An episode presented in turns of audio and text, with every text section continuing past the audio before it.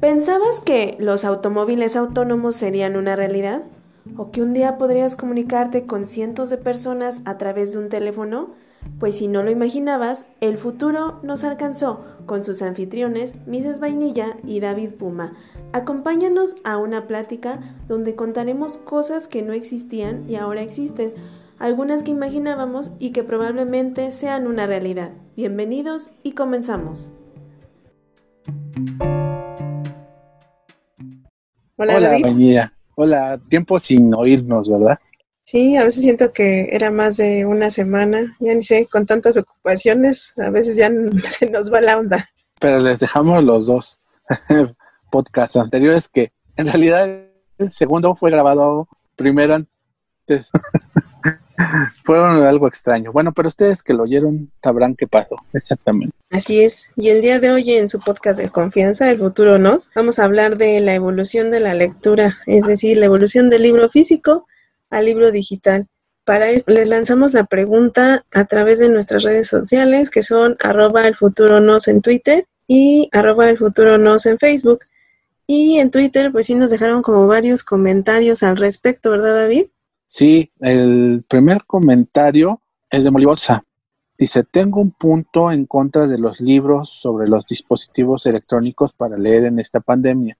Y es que si te acostumbras a leer en ciertos trayectos o mientras esperas en algún lado, ¿cómo desinfectas tu libro al llegar a casa? Supongo que está diciendo de los libros en físico, ¿no?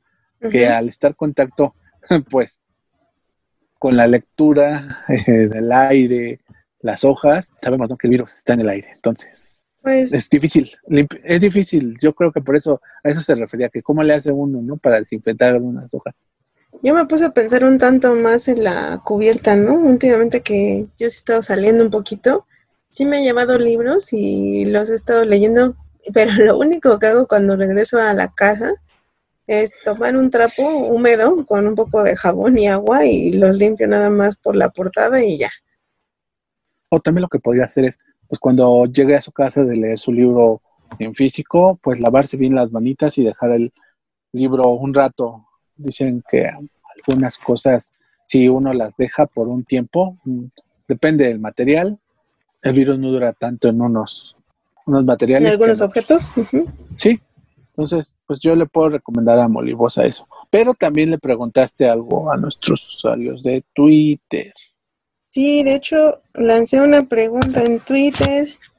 ¿Qué prefieren? Si el libro físico o el libro digital y por qué. Y si también me podían decir cuál era su libro favorito. Del libro favorito no me compartieron tanto, pero sí me dieron con más información al respecto de lo que les comentaba, ¿no? De decir, ¿son amantes del físico o si son amantes del libro digital?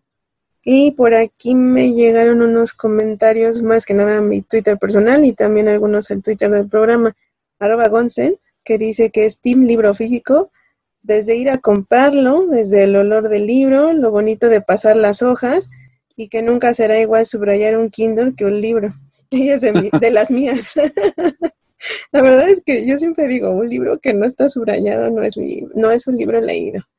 Y otro comentario de Audi, Audifaz, que dice, he leído libros tanto en digital como en físico y prefiero el físico, aunque cuando iba en el metro o en el camión prefería leer en digital porque es más práctico. Tiene su ventaja, ¿no? Sí, que al mm. final vamos a discutir ventajas y desventajas de cada uno, ¿no? Otro comentario también de Catsbreed que dice, Team físico por siempre, pero últimamente he leído más en digital, sin embargo no compraré Kindle ni nada, ni nada digital por el momento. Bien. Otra persona también por acá dice Úrsula Amaranta. Yo le veo su encanto a ambos. Me gusta el físico porque sí me resulta, oh, está, sí me resulta menos cansado leer así, pero un pleito que tengo es la acumulación y a mí no me agrada esto de tener libreros y libreros llenos ni, ni menos almacenados en cajas. Por ese lado me late más en digital. Ok, amigos, como sabrán, la tecnología nos juega malas jugadas, como que no se guarda el audio y lo tenemos que regrabar, o a mí me desconecta el servicio. Toda una odisea esto del internet y nuestras grabaciones. Estábamos en que la mayor parte de los comentarios que nos dejaron, bueno, que me dejaron aquí, era que mucha gente está a favor de lo físico y el último comentario de vez que tengo aquí, Lalo Oyaramen, libro físico al 100%, aunque quienes tenemos el buen gusto de la lectura nos atrae ambas. Mis libros preferidos son acerca de historias, novelas y anécdotas de vampiros. Yo tengo de El futuro nos, De- los del Twitter. dos comentarios. Dice Molibosa, hola, a mí me gusta leer más en físico, principalmente por el, el tema de mi vista. Una gran ventaja de lo digital es que puedes llevar contigo un montón de libros sin que pesen tanto. Mis autores favoritos son Eduardo Galeano, Paco Ignacio Tay y Antonio Herrera, Tripertoni. Dice, siempre prefiero el físico. De hecho, nunca he leído uno digital. Me encanta el olor a un libro, el afiche físico y salir de los gadgets que de por sí ya me tienen bastante absorto. Es la Casa de los Espíritus de Isabel Allende y del Evangelio según Jesucristo de Saramago. Yo he leído esos, son muy buenos. Yo no los he leído, pero sí he sabido, creo que ambos tienen película, hasta donde yo sé. Ah, también eso podríamos platicar un poquito de lo que tiene que ver con los libros. Ajá, no, no de lecturas, pero sí eh, queremos agradecer a Zaira que está buscando nuestro podcast en iTunes. Para quien no sepa, si Sí, no para hemos dicho, quienes no sepan, estamos ¿Cómo? ya en iTunes. aparte de Spotify, en Anchor y Google Pod. Las horas de que se pasan los archivos aparecen en las plataformas. No siempre a la misma hora, pero bueno. cuenta. También está en otra aplicación que se llama Radio, Radio Public, está en Pocket Cast, está en Overcast y estamos también en Breaker. Por cualquier otra cosa que luego tengan dudas, ¿en qué otras estamos? Solo que ese día que le estaba contestando a esta chica ya no pude decirle los demás, porque no sé por qué creo que se había caído la página de, de Anchor y no podía checar este, las otras plataformas. Pero entonces ahora sí recuerden que el tema del día de hoy es la evolución de la lectura del libro físico al libro digital. Y bueno, como ya lo habrán notado, aquí hay una persona que es como muy amante de los libros físicos y esa soy yo. La verdad es que esa sensación de llegar y comprarse un libro, ir a la tienda, estar checando las contraportadas y ver cuál me convence más, simplemente tenerlos de cerca y oler un libro nuevo, es una sensación que no puede reemplazar de otra manera un libro digital. Pues lo poco que he llegado como a tratar también de observar y estaba- estuve investigando fue que la lectura más que nada comenzó como la evocación de imágenes, de ideas y de sentimientos para las personas. Eso es lo que hace y que recrea una vez más el cerebro a través de, del lóbulo occipital, que es al momento que está leyendo, ¿no? Existen entre dos- 200 a 300 mil milisegundos para fijar la atención de un sujeto en una palabra al momento que está leyendo un texto y, sisen- y 69 mil segundos para saltar de una palabra a otra cuando están este, revisando, por ejemplo, algún párrafo y así, ¿no? Y las primeras lecturas iniciaron en México más que nada por la onda de colonizar a las personas. Ahora sí que si nos escuchan desde fuera de otros países, la gente al principio no estaba como muy apegada a todo esto de la lectura y llegaron los españoles a, con- a conquistar aquí a México y querían educar a las personas tanto en su forma de pensar como en la manera religiosa, ¿no? Y lo más sencillo que pudieron o lo más práctico que lograron hacer es a partir de lecturas y de escritos que tuvieran que ver con la religión, con las reglas de etiqueta y cosas así. Y entonces, por ahí de 1886, inició la publicación de las primeras revistas y los primeros periódicos, que más que nada pues iban más enfocados a una que otra noticia local y cositas que tenían que ver con política, cosas de cuestiones educativas, cosas que iban pasando el país. Y en 1923 se abrieron las primeras bibliotecas donde podían encontrar pues, libros de historia, no historia nada más de nuestro país, sino de historia de la conquista de América, de los primeros independistas, de la primera gente que hizo como leyes y todo eso. Pero si nos vamos un poquito más atrás, la historia de los primeros libros yo creo que empezó con esto de la Revolución Francesa y la enciclopedia. Sí, no, que todo empezó con la imprenta, ¿no? Y si no me equivoco, el libro, no sé si se ha publicado, el que tiene mayores ventas, como tú dices, de la conquista ha sido la Biblia. La Biblia en todo el mundo, el libro que tiene mayores publicaciones y mayores traducciones. Ese seguramente sí debe ser. libro con mayor traducción a varios idiomas o dialectos. Así es, pues estos dos, la enciclopedia y, el, y la Biblia, fueron como los primeros libros con los que la gente tuvo contacto por primera vez y que quizás tuvieron como la oportunidad de empezar a imaginar, al menos por ejemplo con la enciclopedia, para qué era cada objeto, qué finalidad tenían, qué se podía hacer con ellos y cómo aportaban algo benéfico a la sociedad. Y en cuanto a la, a la Biblia, pues como ya les decía, también era tanto para, para colonizar y para educar este, eclesiásticamente a los pueblos, ¿no? A los primeros pueblos que ya se iban formando en todo el mundo. Yo me imagino de épocas antes de la creación de la imprenta, ¿no? La humanidad se pasaba el conocimiento de boca en boca. Entonces, el famoso el teléfono descompuesto, tú, tú cuentas a otra persona algo, esa persona se lo cuenta a otra persona y hace un círculo de modo que llega la historia a ti y te das cuenta que la historia original que tú contaste no, tiene forma con lo que tú originalmente le transmitiste a una persona. Por eso es de vital importancia el libro, ¿no? Porque no es así de, oye, es que me contaron que así iba al final. No, no. Aquí en palabras es cómo iban las cosas, ¿no? Y finalmente también, si las historias se dejaban de contar o los conocimientos no se transmitían, pues ahí quedaban.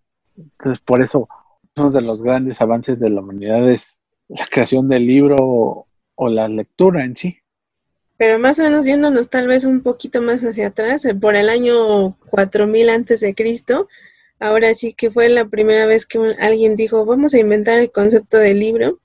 Y al principio pues no había así el papel ni se había desarrollado la tinta. Al principio pues, era una tablilla que habían encontrado un pedazo de piedra y un cincel iban haciendo como las primeras eh, escrituras, ¿no? La escritura que le llaman escritura cuneiforme, para dar a conocer, por ejemplo, los jeroglíficos de cómo fueron los inicios de la civilización, eh, cómo era la actividad dentro de las cavernas, y de ahí ya fue evolucionando hasta lo que conocemos, ahora, bueno, relativamente lo que conocemos ahora, sino los papiros y las hojas, que ya después fue cuando la tinta y lo que ya decíamos, que llegaban a los castillos o que llegaban incluso estos que les llamaban, recuerdo alguna vez en una clase de literatura que me comentaban de los juglares, ¿no?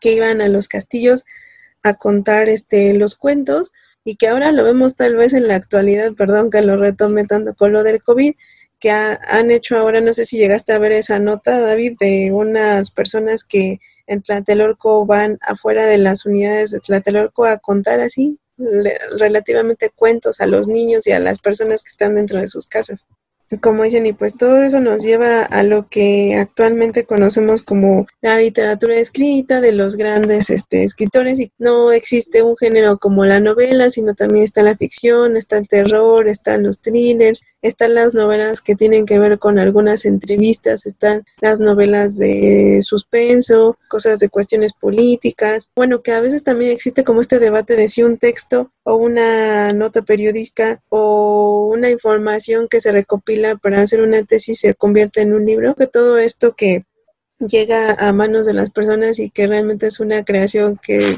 quiere dar a entender una idea, sí se convierte en un libro. Sí, yo creo que eh, tú sobre todo sabes cómo debe ser la serie de un libro, ¿no? Finalmente, eh, un libro es para transmitir algo, conocimiento, eh, fantasías, historias, un sinfín de cosas. Sí, así es.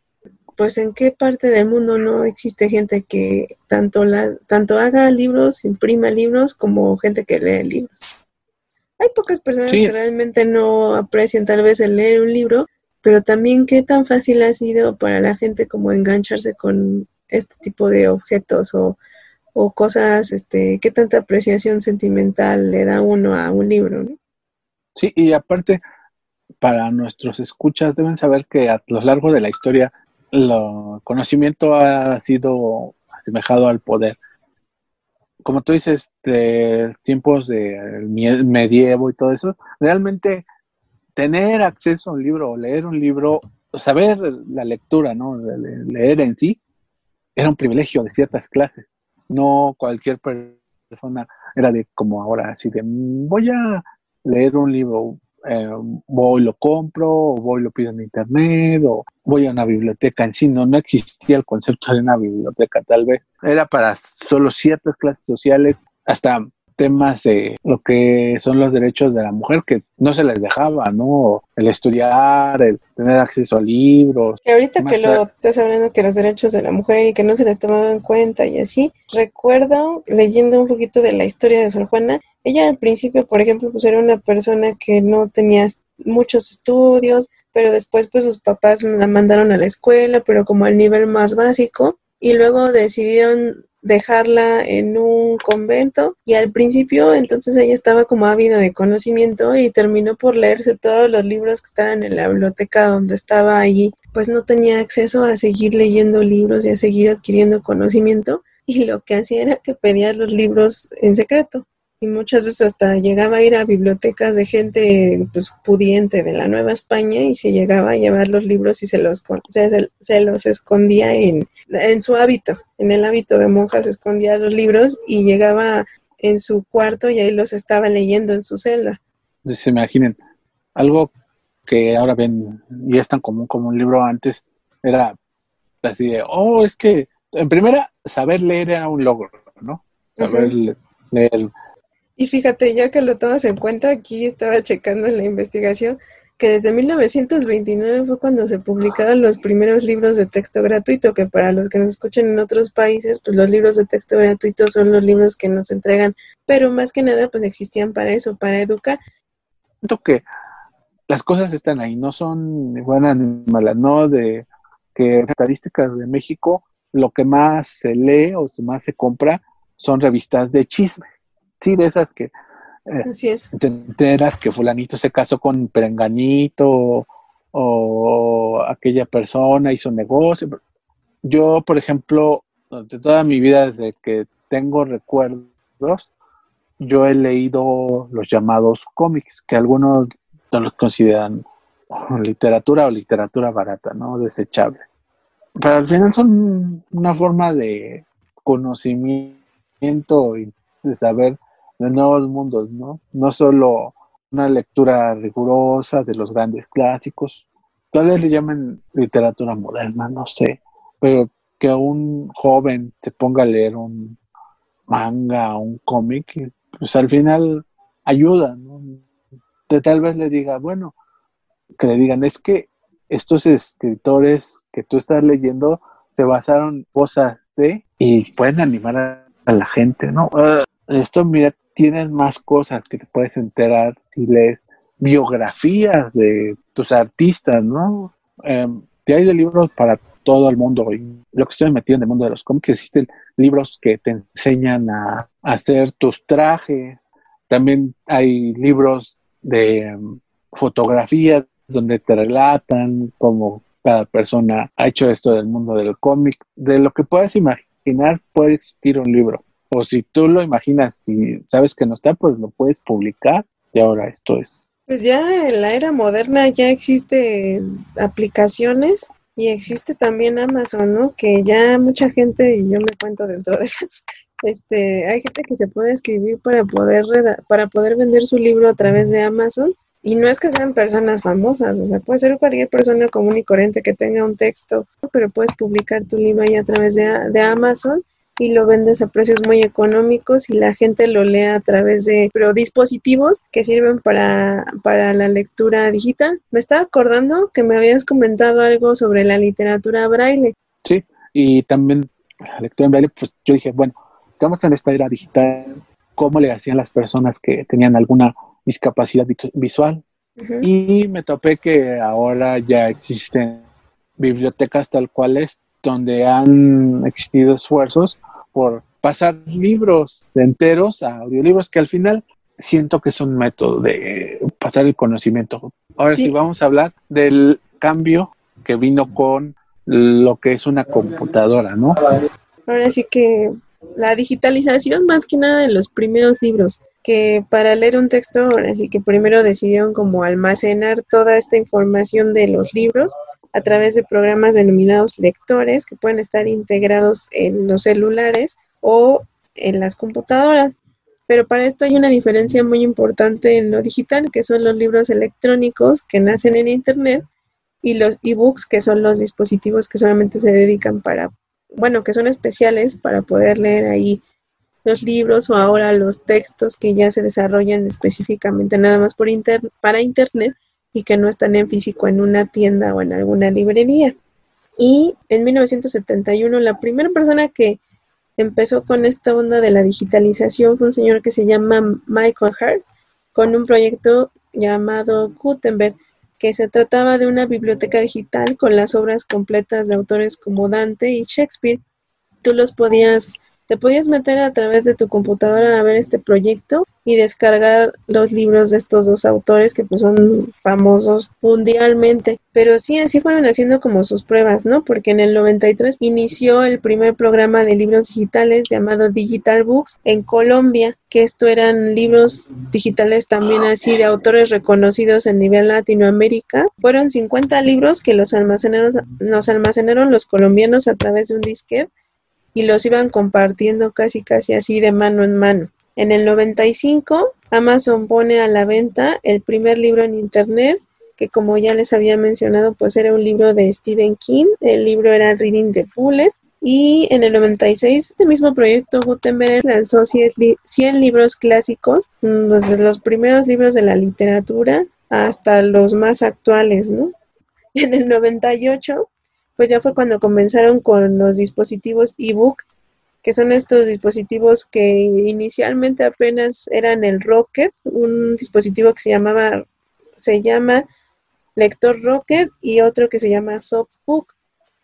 El lector Rocket fue diseñado en 1996 y consistía en una pantalla en blanco y negro que contenía solamente 16 megabytes de memoria interna y tenía un costo de 250 dólares, aproximadamente unos 6 mil pesos. Y, por ejemplo, el Softbook, que era también otro dispositivo para leer en blanco y negro, pero ese era un poco más grande y, y tenía mayor número de memoria. Ahí sí les debo cuánto, cuánto memoria interna tenía, pero estaba en un costo como de 13 mil pesos. Ahora sí que era, este, estos dos dispositivos eran como para gente pues de clase alta, ¿no? Porque no cualquiera podía traer 13 mil pesos en una, en una como agenda electrónica, porque antes así realmente les llamaban como una agenda electrónica, porque además de poder leer libros que se escaneaban en PDF en estos dispositivos, podías hacer anotaciones y llevar ahí tus citas y todo esto. Después en 2002, Random House, la editorial, decide sacar las versiones electrónicas de algunos de sus títulos en Internet. Ya un poquito más adelante, en 2006, Sony lanza su primer lector de libros, su primer lector digital que es Sony Reader. En 2007, pues Amazon dice, no, yo quítate Sony porque soy mucho mejor que tú y voy a sacar el Amazon Kindle, ¿no? Que hasta la fecha todavía lo, usan varios. Lo comercializan, sí. Un Kindle es un lector de libros electrónicos, ebook, un, un dispositivo portátil que permite comprar y almacenar y leer libros realizados creados por la tienda visual amazon.com. Hoy el Kindle es a los libros lo que fue el iPod a la música. Son simples reproductores. El iPod después surgió por esto, por, la, por hacerle la competencia al Kindle, para también la gente pudiera entrar a través de su aplicación de, de iBook y poder bajar los libros ahí, tenerlos en la tableta.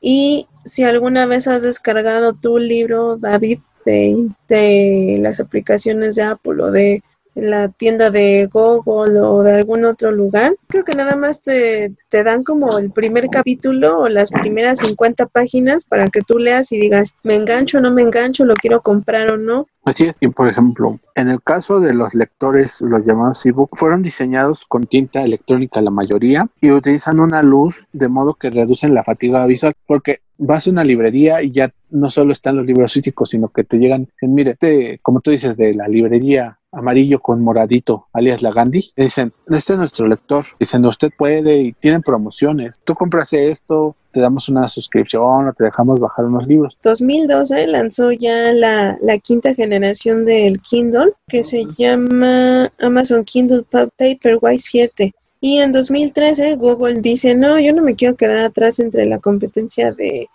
Amazon y de iPad y decide distribuir eh, sus libros a través de, más bien decide distribuir libros a través de su tienda de aplicaciones lanzando eh, Google Play Books. Pues es que existen un montón, la verdad. Ahora sí que hay de ahora sí que es como como los libros hay de varios tamaños, de varios colores y de varios sabores y tú sabes con quién te adaptas más, ¿no? A lo mejor si eres un ávido lector y en un día, te, digo en un día, en una semana te avientas tres libros, pues sí te conviene utilizar un dispositivo electrónico para cargarlos ahí en lugar de cargarlos físicamente. Sí, yo, por ejemplo, voy a hablar de mi caso, yo que soy maestro, la verdad es que me ha ayudado un montón eh, tener libros en una tableta, ¿no? yo cargar cinco o seis libros, llegar con, bueno, aquí vamos a leer esto, esto es lo que yo hice, o hasta mis propias anotaciones, ¿no? Es una maravilla. Sí, sí, por ejemplo, en algún momento lo que hablan en ciencia ficción, que es la realidad inmersiva, que tú te metas en mundos virtuales, estar ahí leyendo, ¿no? Mientras tú estás jugando, o tener asistentes que te ayuden a leer mientras tú estás como dices, ¿no? Están ahí hasta dónde evolucionará la lectura, no lo sabemos, ¿no? Si te empezó desde una escritura en cuevas con ciertos materiales hasta ahora tenerlo en un aparato que no pesa más que un libro, ¿no? Así es. Con base a todo esto del tema que estamos platicando, les lancé por ahí unas preguntas que es ¿Qué te provoca la lectura de un libro físico? ¿Has leído libros electrónicos? ¿Te gusta sí o no y por qué? ¿Y cuál es tu libro favorito? Y uno de nuestros podescuchas nos mandó un audio. Vamos a escuchar las preguntas que les hicimos y sobre todo esta primera que es ¿qué les provoca la lectura de un libro físico? Puede en algún momento dado incluso provocarme alergia. es un libro muy viejo, pero bueno, en general creo que es una emoción difícil de, de describir el peso, papel, la calidad de papel, el aroma, es eh, difícil de describir porque, bueno, un libro es un libro, ¿no? Pero el ojear las páginas, el sentir la, textura de las páginas, el, empezar a, leerlo poco a poco y darnos cuenta de todo lo que puede incluirse dentro de ese libro, pero realmente incluso el peso es una situación eh, pues muy genial el, el, tener un libro físico, pues realmente para mí es una alegría. Es difícil de describir porque bueno, un libro nuevo, un libro viejo, un libro en sí genera pues una emoción, es como cuando vas y, y te emocionas con una obra de arte o con eh, la naturaleza, no sé, una situación de ese tipo. Entonces realmente yo creo que un libro me provoca justamente eso, una emoción, digo, más allá de que sea el libro en, en, forma física. Obviamente la forma física pues te da una serie de valores adicionales, ¿no? Lo que decía el, el peso, la forma, el, el olor, el aroma, el cadáver del papel, todo ese tipo de situaciones pues eh, te permiten interactuar directamente con el libro. Debo decir que la mayor parte de los libros que he leído han sido realmente en formato electrónico. Eh, sí me gusta leerlos en formato electrónico, de hecho esa eh, condición de la tinta electrónica, eh, pues es algo que pues realmente es un invento pues bastante bastante interesante porque bueno a diferencia de hay muchos dispositivos para poder leer un libro no pues incluso en el teléfono en la tablet en el iPad en la computadora en, distintos formatos. Pero bueno la ventaja de, estos dispositivos los e-reader es esta tecnología de la tinta electrónica que realmente es una cosa muy genial y muy eh, novedosa, a pesar de que es una tecnología ya bastante vieja. Pero pues realmente es eso, por eso se llama tinta electrónica, ¿no? Emula realmente el, el, el color, el, el, el, color del papel, o sea, realmente la condición que te da el, este tipo de lectores electrónicos como los Kindle de Amazon o bueno este que tengo yo aquí que es un Kobo em, eh, porque te permite ver precisamente eso no la calidad del papel obviamente hay muchísimos factores que, que se involucran en todo esto no no necesariamente eh, leerlos de esa manera pues no te genera la misma emoción que tener un libro físico no lo que comentaba antes, ¿no? El peso y todas estas cosas. Pero bueno, te da la, la, una ventaja muy importante a comparación del, de los demás libros, que un libro, mientras que tú de manera normal, en cualquier lugar que tú estés, eh, puedes transportar, no sé, un libro, a lo mejor en algún lugar, y concentrarte en ese libro. La ventaja de los libros electrónicos o de estos dispositivos es que te permite tener una cantidad pues muy amplia de, de libros, ¿no? Y mientras que, por un lado, en el mismo tamaño tú transportas solamente un libro, en tu lector electrónico, pues puedes transportar muchísimos, ¿no? Hablamos de bibliotecas enteras en un mismo dispositivo. Obviamente no vas a terminar de leerlos todos de un jalón, pero bueno, eh, te da esa idea, ¿no? Y bueno, la tecnología que, que involucra estos dispositivos es que pues realmente te permite tener una lectura pues muy similar a si estuvieras leyendo en papel, porque bueno, no hay reflejos, no hay eh, distracciones adicionales que no sea el libro, no es como una tablet o un teléfono que pues tienes eh, mensajes o, notificaciones de algún tipo, no, en el e-reader es exclusivamente para libros y bueno, esa es una de las ventajas que tiene.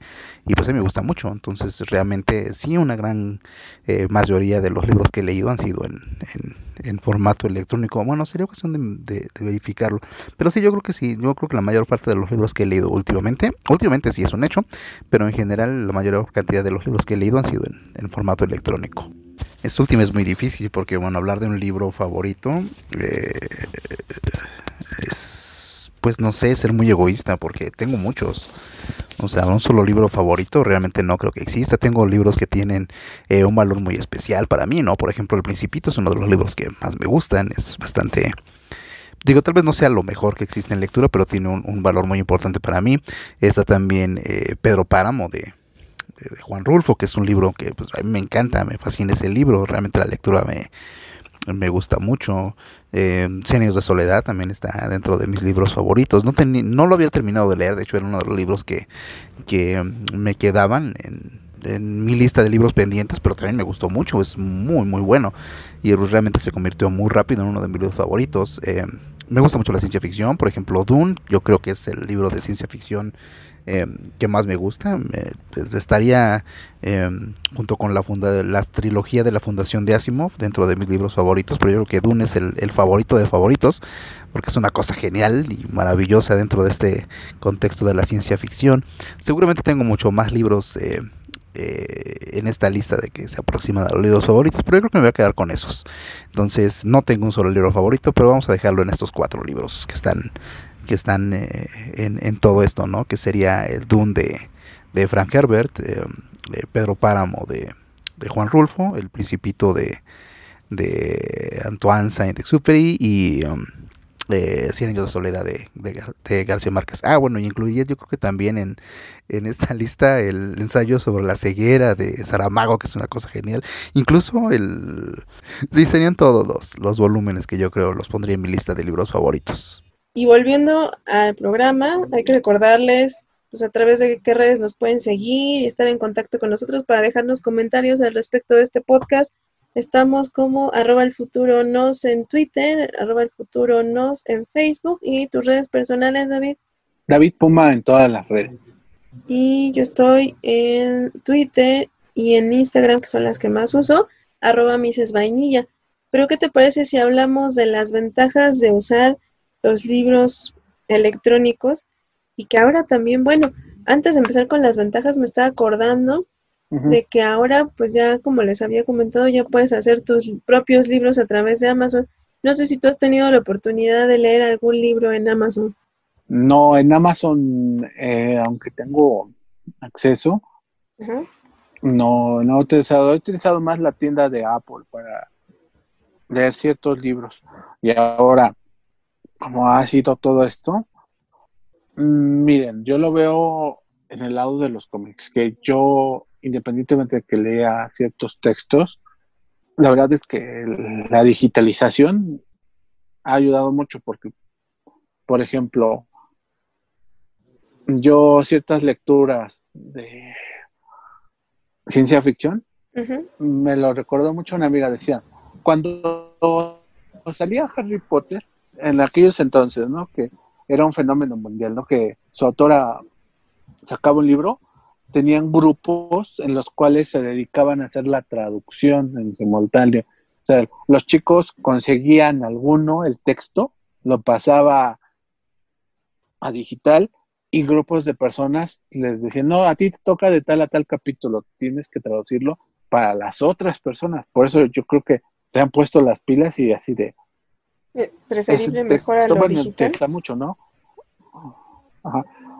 Por la inmediatez.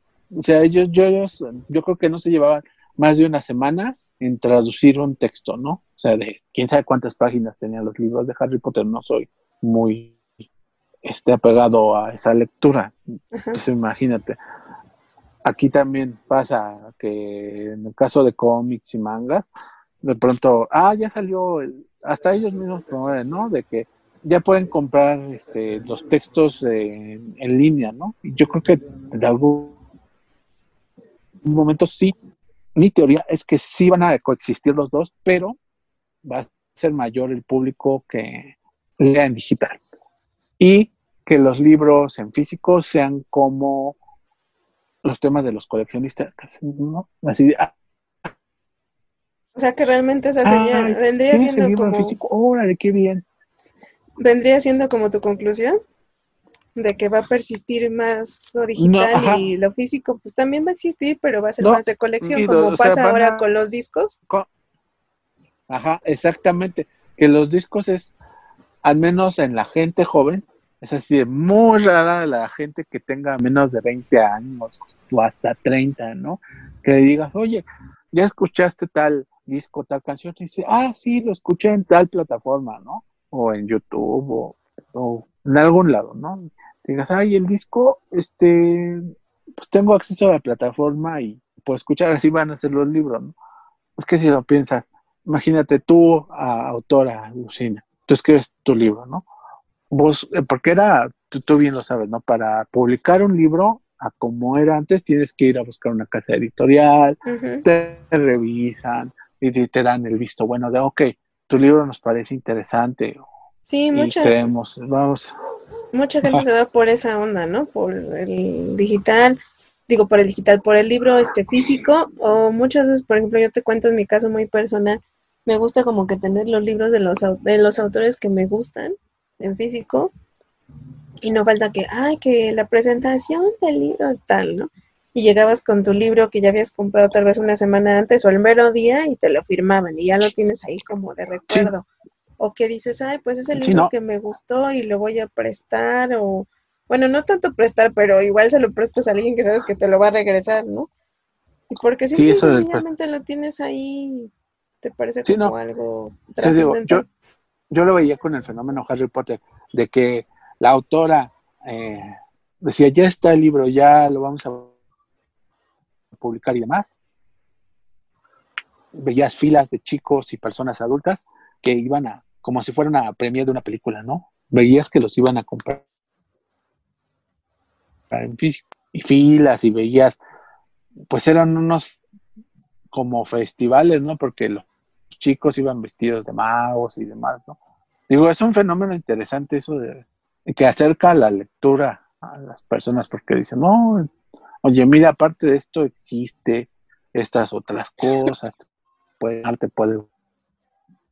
O como pasa también actualmente, ¿no? Que de repente, bueno, aquí en la Ciudad de México luego hacen remates de libros o ferias del libro y la gente va porque pues consiguen como los primeros números antes de que lleguen a la librería o los números de colección que fueron como las primeras ediciones que no pudiste conseguir tiempo atrás o que de hecho hasta tal vez eran libros que no existían antes de que, que existían antes de que tú nacieras y vas y los encuentras en un remate como de 10, 15 pesos o de 20 pesos.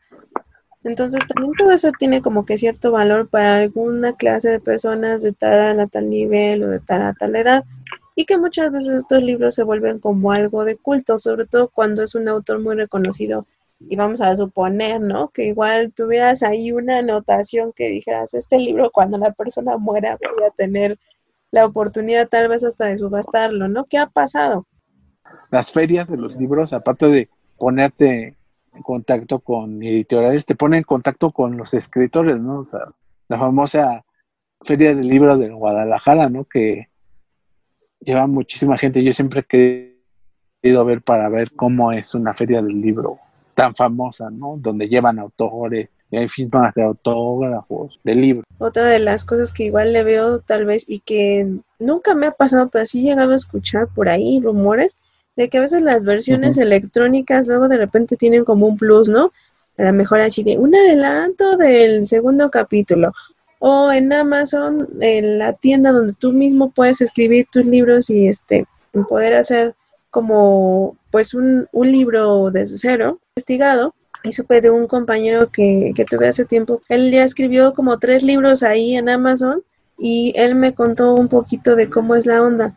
Entonces tú llegas con tu texto, lo subes, tienes también la oportunidad de desarrollar la, eh, la portada de tu libro, tú le pones el precio y lo distribuyes ya sea de manera electrónica o de manera física o pueden ser ambas, te llega tanto número de libros a tu domicilio, a tu oficina si quieres y vas haciendo como a ti te toca hacer las relaciones públicas y la distribución y andar a conocer. O sea, también es como una forma novedosa ahora de cómo sería la actualidad con esto del COVID, cómo sería la distribución de un libro digital, tal vez si lo pasamos de lo tradicional que la imprenta lo toma, está esperando a, que el escritor le dan una fecha límite de tres meses para entregar y así, y que al lector le toma tal vez un año, dos años, hasta un poco más obtenerlo eh, físicamente en sus manos para poder leerlo, y que de otra forma haciéndolo digital, pues es un poco más rápido toda la cuestión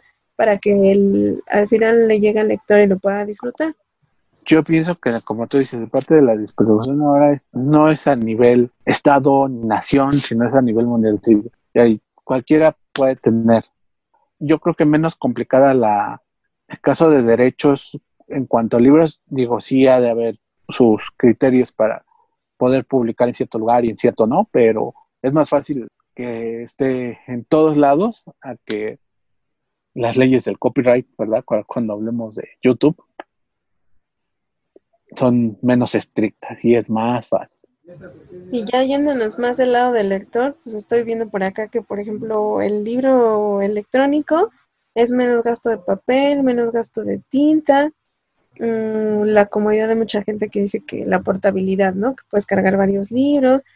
Eh, tal vez otra de las ventajas es que eh, puedes hacer anotaciones y comentarios. Eh, ¿Qué otra cosa?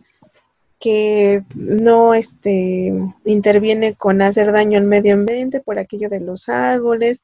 Puedes hacer este, copias legales de forma autorizada del libro. Puedes compartir el libro de forma digital con otra persona. No necesariamente de que ya le prestaste el libro ya no te lo devuelve. Al contrario de los libros físicos, pues que es otra onda totalmente diferente, ¿no? Que por ahí ya vemos locos que de repente sí nos gusta estar subrayando como las frases que nos gustan de los libros, meter de repente uno que otro post ahí con anotaciones de lo que pensaste de, un capítulo, eh, que no tenemos un separador a la mano o que ya de repente se nos perdió y le rayas ahí con pluma tantito una palabra, que ya se te que le doblas de una esquina. Hay gente que sí es así como muy purista de los libros y dice, no, no, no, ¿por qué haces todo eso? Sí, no, imagínate, en un libro digital yo tengo colección de separadores de libros que me regalan luego en los mangas y en alguna convención un artista me dijo, ah, mira, te regalo esto, ¿no? Y ahí lo tengo así, oye, es que me regaló este separador en los libros digital que van a inventar sus separadores virtuales con arte, porque finalmente no solo sirve para parar, sino que ya es una forma de arte en sí. pero yo insisto, o sea, no es, pero los libros digitales, la verdad, yo no me acostumbro. Yo sí he leído de repente, yo no tengo ningún dispositivo especial para lectura, pero cuando he llegado a leer libros, los leo en mi iPad y sí hay un rato, unas dos, tres horas en las que ya me empieza a doler la cabeza, aunque sí, es, así es lo con que... baja resolución, digo, no, ya no puedo con esto. No, me No, sí, es, es lo que pasa, ¿no? Que todavía la, el brillo de la pantalla y demás es un gran impedimento, ¿no? Aparte de en los ebooks, tal cual, pues la batería dura muchísimo, como solo su función es la de la lectura y no es como en las tabletas, que hay que diferenciar, ¿no? La tableta tiene multifunciones, un ebook es nada más de lectura y si acaso escritura, y hasta ahí, no puedes adentrarte, si acaso comprar en una plataforma vendiendo. Caso del libro, no, puedes estar ahí horas, pausar, pausarle con tu Con tu separador. parador. Eh, pero como, como dijo una por escucha, te dijo a ti, el almacenamiento del libro, que dice, bueno, hay a quien le gusta tener sus bibliotecas literal, ¿no? Llen- repletas de libros que leyó y demás. Pero yo lo veo en mi caso, yo por, por ejemplo, yo que colecciono cómics y mangas, luego así, de, quiero leer tal, ¿dónde lo leí? Supongo que los que tienen bibliotecas deben de tener un modo de acomodo, no se les pierda, ¿no? Pero o sea, tal vez en algún momento así, ay, quiero leer tal libro, ¿dónde, en qué parte de la biblioteca está, no? Entonces no, Pero volviendo a lo que dices del almacenamiento, yo me pongo a pensar, ¿no? Que en todas partes del mundo tienen quizás una parte del mismo problema. Ya la mayoría de las personas vivimos en departamentos pequeños y a veces volteas y te das cuenta y dices, chin, tengo más libros que comida. y luego muchas veces dices, oh, este otro libro, ¿no? Yo soy, yo soy muy adicta a que sí voy a las ferias y todo y me empiezo a comprar. Ah, mira, ese libro que quería ahora está más barato. Y este otro libro. Y de repente ya cuando me doy cuenta salgo como con seis libros en algún momento van a ser más baratos los libros electrónicos porque lo pensamos, le tienes que ¿Los pagar libros electrónicos o los físicos? los libros físicos eh, contra los libros electrónicos, porque en un libro físico tienes, la editorial hace un gasto, ¿no? simplemente en hacerlo. ¿Cuánto cuesta llevarlo en una imprenta? Pagarle a un artista para que haga una portada. Luego, el almacenamiento, que algún lugar lo tiene que distribuir. Luego, como ahora, que aparte de eso, que tienen que un gasto de envío, porque tienen que este, llevarlo a tu casa porque no puedes asistir. Y como veremos en algún punto de los podcasts en tiendas, que tener una, no tener una sucursal física es una gran ventaja. Pues sí, sí va a llegar a pasar un punto en el que tal vez una librería famosa que tiene, no sé, más de 1200 franquicias en toda la repu- en todo el país, al final diga, no, pues solamente me voy a quedar con cinco franquicias. Y tal vez este, de esas cinco haya tres en las ciudades más importantes del país, ¿no? Y ya después todo lo demás sea digital. Y pues sí, ya va a ser tal vez para otras generaciones como de 2030 en adelante, no, de 2030 no, bueno, como, ay, pues sí podría ser de 2040 o de 2030 en adelante que digan, ay, pues no sé qué es una librería, papá, pero a ver, este, llévame a una para conocerla, ¿no? Como tipo Oh. donde venden ahora los discos. O las bibliotecas, ¿no? Así que, o sea, siguen siendo. Entonces, yo te acabas de recordar mis este, recuerdos del uso de una biblioteca y lo más que llegué fue en la preparatoria, que tú ibas, ya sabes, ¿no? Ibas a buscar, llenabas un papelito, se lo dabas al encargado, el encargado iba y te decía, ¿qué crees? Que no hay. Vamos a verlo desde ese lado, ¿no? Pues imagínate, uno como alumno de preparatoria, que no es que necesito el examen, en cambio, no te preocupes, está en digital, haz tu Ujú. correo. Ya llegas Te y te llegar. lo mandan, ajá. O tal vez haya como un archivo con compendios de, ah, bueno, el libro de tal tarea está en tal página y luego te vas a tal y te llega. Pero bueno, en entonces- conclusión, Tu conclusión de los libros físicos contra los eh, libros digitales. mi conclusión sería que yo creo que los libros este, físicos no van a dejar de existir porque siempre va a haber alguien que quiera conservar el objeto como, no sé si es la palabra, pero como objeto de culto o como una posesión. Pero vemos locos que luego neciamos y decimos, va a llegar a pasar como a, a mí me pasa con los discos, que a lo mejor vas a decir, solamente voy a comprar los libros de mis autores favoritos y los voy a tener en físico pero los libros que me gusten los voy a tener en digital, que obviamente pues no va a dejar de existir, pues los libros van a existir hasta que haya gente que deje de comprarlos. Si publicar un libro es complicado, o sea, un libro en físico que tenga caso, editorial y que tenga confianza, aún en estas épocas es aún más complicado que llegue a otras partes del mundo, ¿no? Eso de específico del manga, que es en Japón, México contra Japón, ¿no? Lo que ellos están publicando y allá están leyendo, para que llegue acá en físico, por muy rápido pasa un año. O sea, un año de que este, ya se publicó allá y ya van en otra cosa. Entonces, para un lector así de, no, yo quiero ya en este momento leer esto, ¿no? No quiero un año después, un año, ni siquiera meses, un año después. Seguramente Japón va a decir, ah, les mandamos este digital, hasta ellos mismos se van a dar cuenta, ¿no? De, y depende de las ventas en todo el mundo. Esta aplicación ya está traducido a tu idioma. Conseguimos que la editorial de allá lo traduzca y lo ponga a la disposición. Y así muchos libros, ¿no? De que tal cual, te digo, en el caso de Harry Potter que les ponía como ejemplo, de que las personas los traducían para beneficio de otras personas. Y no solo Harry Potter, es que muchas veces ¿no? cuando lees libros que son de autores alemanes o que son de autores de Grecia o de otros lugares, las traducciones al castellano y que hacen traducciones españolas. Discúlpame los españoles porque sé que nos escuchan, pero a veces es pesado. Palabras que es, no son de tu imaginario cotidiano, exactamente. Y a lo mejor a veces es tu autor favorito, pero terminas odiándolo por la traducción. No me odien españoles. que si nos escuchan Todo va a coexistir, pero no. Saludos a España y a todos los países de habla hispana. Van a existir ambos pero de que va a ser más buscado en algún punto, así de, ah, no, ya lo leí, o sea, ya a través de mi dispositivo, el que sea en ese momento que exista, y va a llegar uno a de, ah, va a salir tantos meses, ah, sí lo voy a tener, como tú dices, de colección ahí para que lo tenga. Así va a llegar así editoriales seguramente, oh, es que las ventas en digitales o cosas es que tienen que, ver soporta con la literatura y a los lectores, ¿qué otra cosa? sí, pero no, no se preocupe, no va a dejar de existir.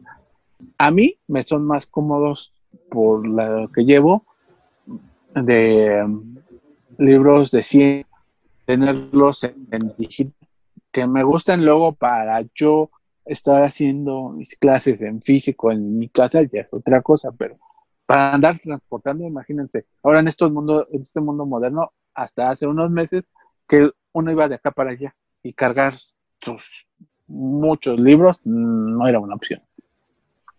Pues sí, pero bueno, al final del día yo siento, como dices tú, que también tal vez esto va a estar evolucionando más allá de lo de la pandemia y quizás de repente un día digamos, bueno, ya no van a existir las imprentas, ¿por qué no hacemos los libros eh, como podcast? sí igual es sería una nueva forma, ¿no? Pero la gente la verdad es que extrañaría siempre, al menos en mi caso, yo sí extrañaría como tener el papel y estar oliendo, ¿no? Porque el olor del papel es algo que no es este comparable con cualquier otra cosa.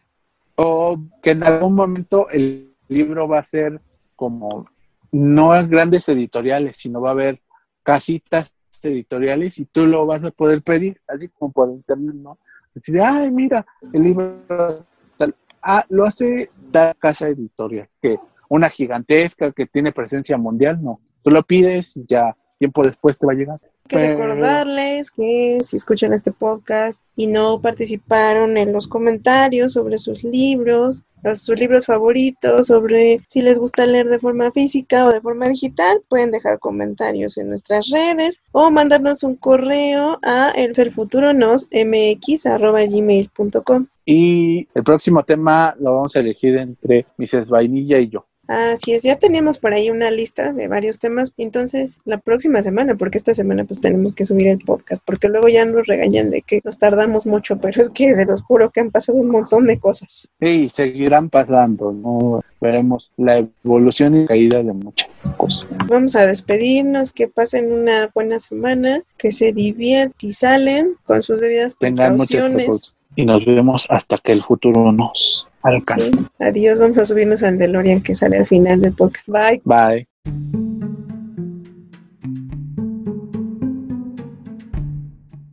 Amigos, los comentarios vertidos en este podcast son responsabilidad de los participantes. El futuro no siempre está abierto al diálogo. Si quieres participar o comentarnos de algún producto o servicio, contáctanos en nuestras redes. No olvides compartir este podcast con tus amigos. Nos vemos en el futuro.